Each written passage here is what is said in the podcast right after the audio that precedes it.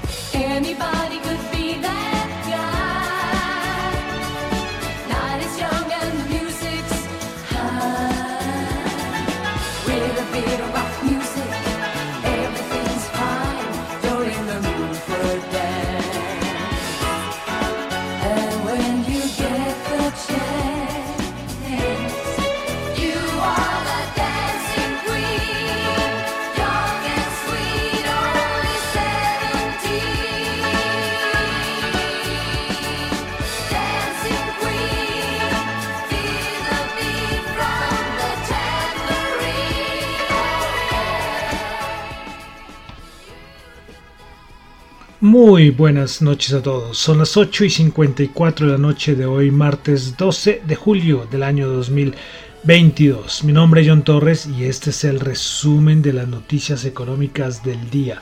Comenzando nuevamente con música de la banda sueca ABBA con su canción Dancing Queen.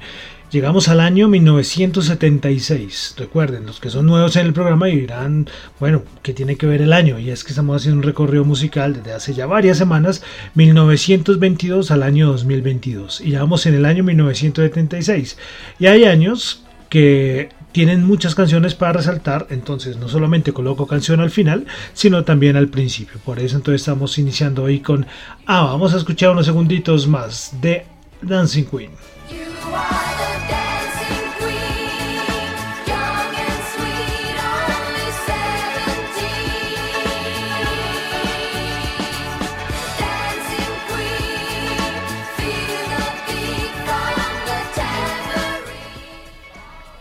Bueno, entonces quiero saludar como siempre a los que me escuchan en vivo en Radio Dato Economía, tanto en la aplicación de Zeno Radio, Z-E-N-O Radio, la aplicación está para iOS y para Android, también los que me escuchan en el podcast en Spotify, en Google Podcast, en Apple Podcast, muchísimas gracias, no olviden calificarlo. La nota siempre es muy importante, muy importante la nota, tanto el contenido que uno hace, cualquier contenido que ustedes vean en YouTube o en cualquier otra o en otra plataforma de podcast, es muy importante que ustedes le den ahí una calificación o un dedito arriba, porque si ustedes ven que es un contenido que les gusta, a otra gente les puede gustar, ¿no? Bueno, también los que me escuchan en la aplicación de streaming descentralizado Tita TV. Bueno, entonces vamos a comenzar el resumen de las noticias económicas del día de hoy, recordando que lo que yo comento acá no es para nada ninguna recomendación de inversión, no es ninguna recomendación de inversión, son solamente opiniones personales. Bueno, entonces vamos a comenzar el día de hoy y vamos a comenzar con unas palabras de la directora Georgieva del Fondo Monetario Internacional. Y es que dijo algo que vuelve a resaltar, yo no sé, ya lo han resaltado varios líderes del mundo, tanto de países como instituciones, y es que dijo que la fragmentación mundial es algo que debe preocuparnos, ya lo hemos resaltado. ¿Qué significa la fragmentación? Todo lo contrario a la globalización. Entonces, el otro día lo dijo Vladimir Putin y no sé quién más fue que lo dijo en estos días. Y varios líderes están preocupados por ese asunto de la fragmentación eh, mundial.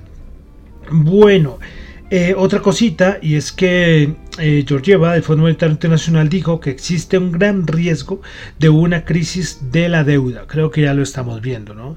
Eh, no lo había comentado aquí, creo que en Sri Lanka, por ejemplo, y en otros países emergentes hay protestas, eh, hay crisis, porque es que con el aumento de tasas que hemos tenido actualmente, eh, varios países emergentes no pueden pagar. Entonces lo que pasa, entra en default. Entonces entra en default y la calificación crediticia del país baja. Y si la, la, y la, si la calificación crediticia baja, pues esto afectará a las inversiones y esto hará que haya huida de capitales. Y si hay huida de capitales, pues esto afecta a las monedas. Entonces una cosa lleva a la otra. Bueno, vamos a comenzar con datos macro. En Asia tuvimos tasa de desempleo en Corea del Sur 2.9%, anterior 2.8%. Pasamos a Europa. El Instituto Alemán, el ZEW, hizo su, siempre su encuesta sobre las expectativas de la economía alemana y de Europa. Pues bueno, respecto a la economía alemana, el estimado era menos 45 y los resultados para el mes de julio fue menos 53.8. Y a nivel de la eurozona, anterior había sido menos 28 y ahora menos 51.1. Y el presidente del Instituto Alemán del ZEW dijo que las principales preocupaciones actualmente...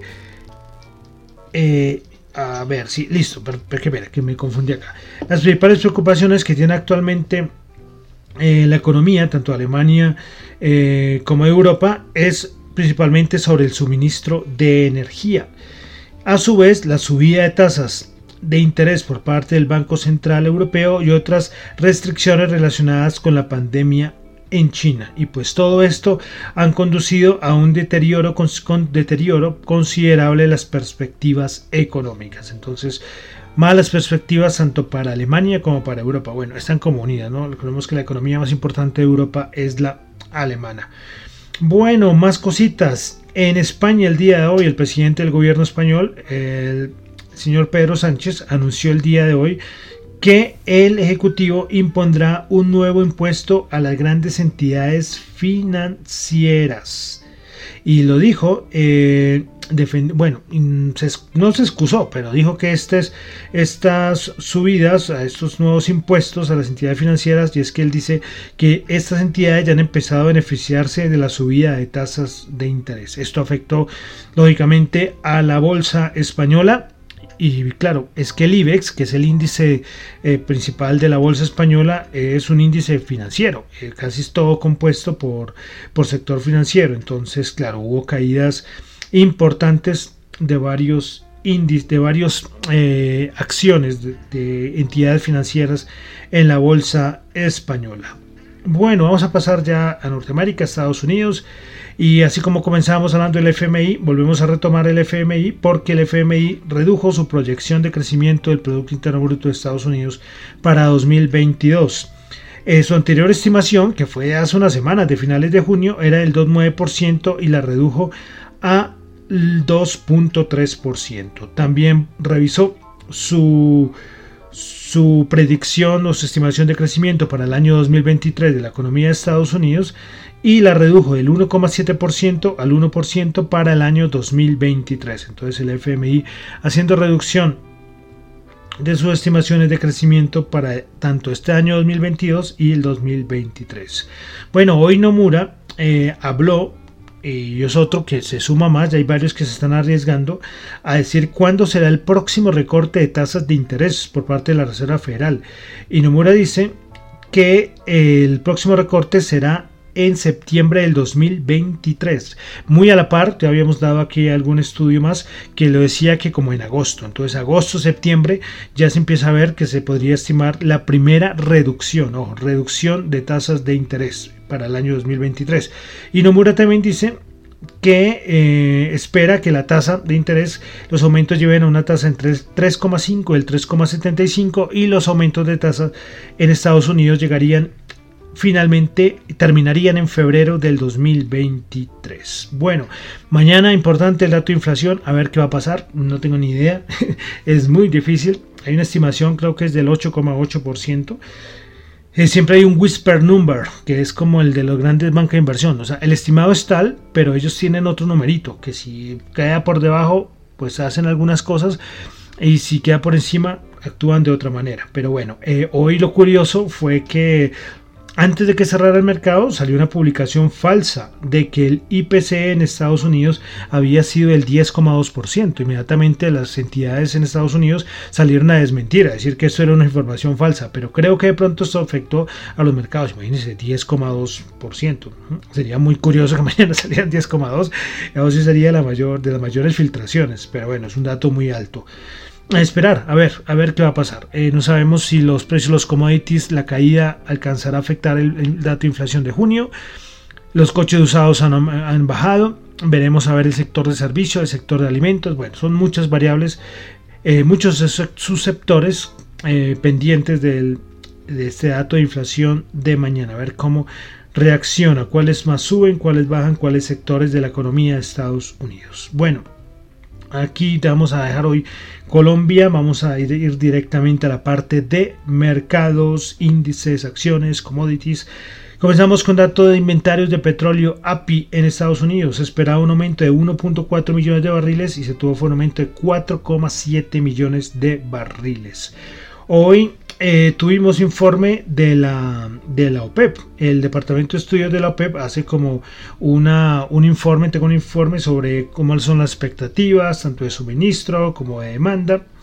Y, la, y este departamento de la OPEP dijo que la, ellos esperan que la demanda, la demanda, la demanda mundial de petróleo aumentará en 2,7 millones de barriles diarios el año 2023, impulsada por el crecimiento de las economías emergentes, mientras que la oferta fuera de la OPEP crecerá en 1,7 millones diarios.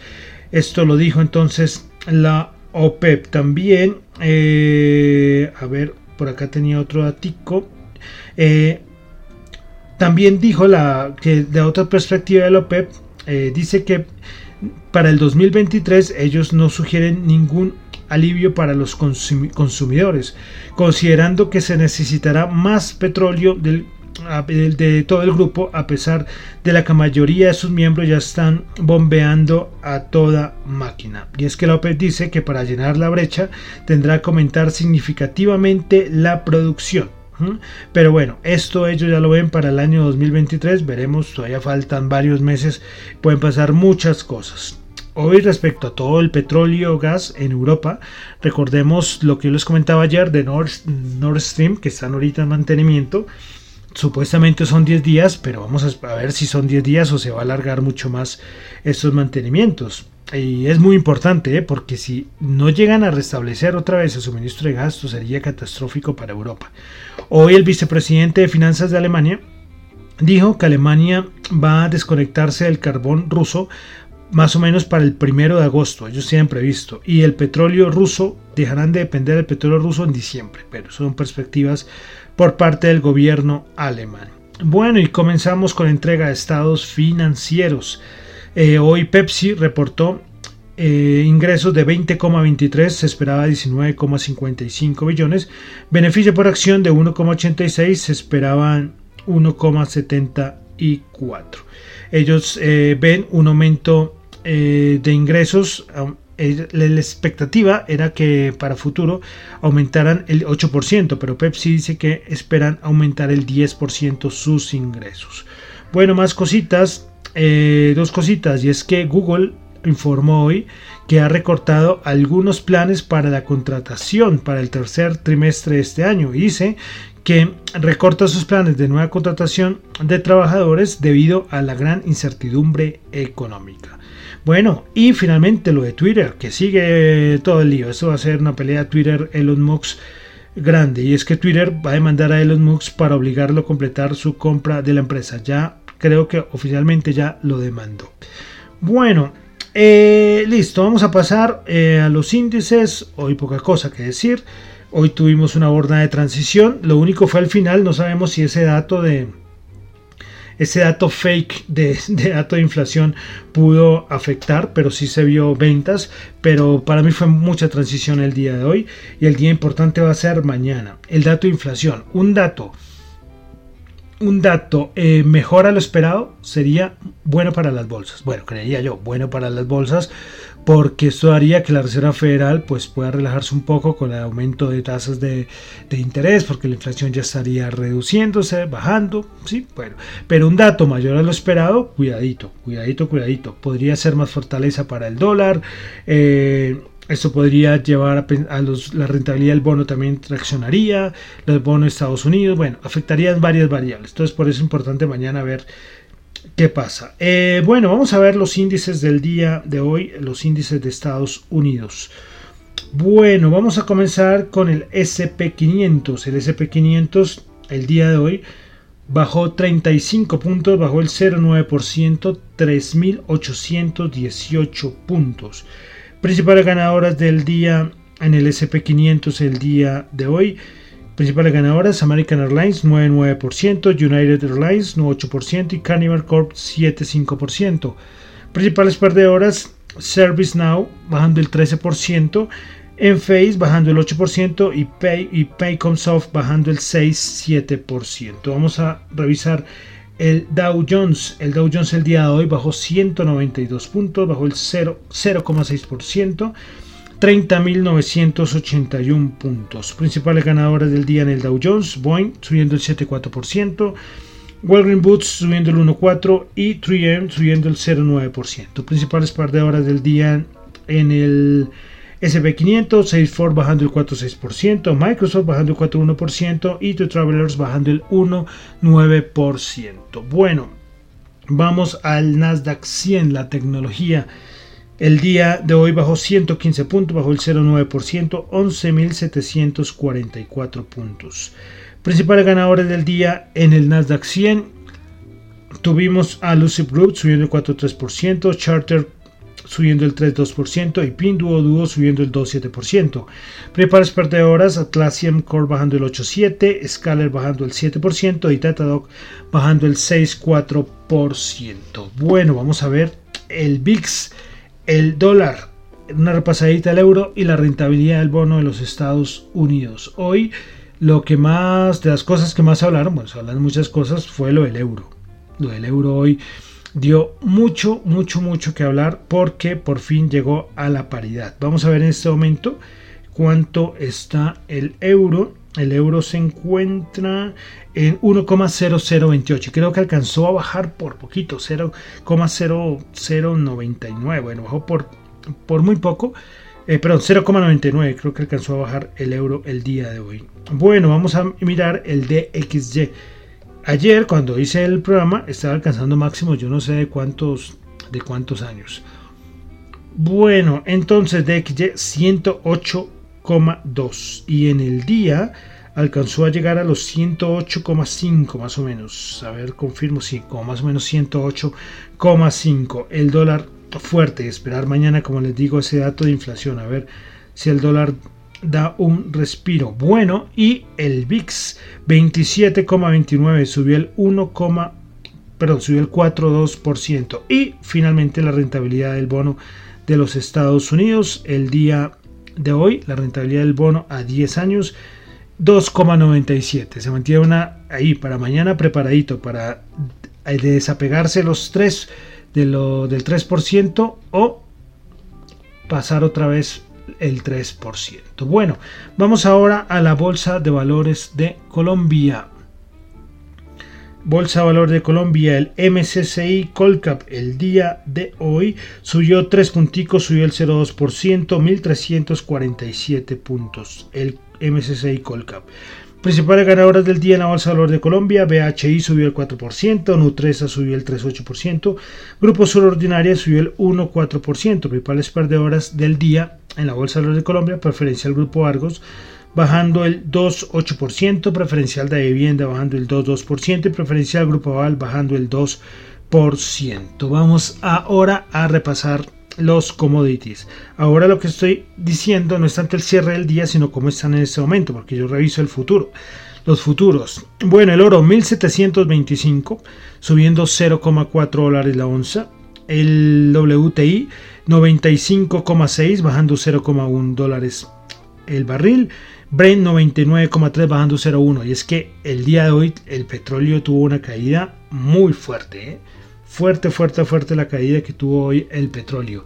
Eh, puede ser por lo de China, porque como les decía el día de ayer, China sigue como en confinamientos. Entonces, y también, lo más importante, eh, los miedos de la recesión, que ya se habla en todo lado. Bueno, entonces vamos a terminar ya aquí la parte del el dólar en Colombia. Tasa representativa del mercado para el día de mañana 4.627.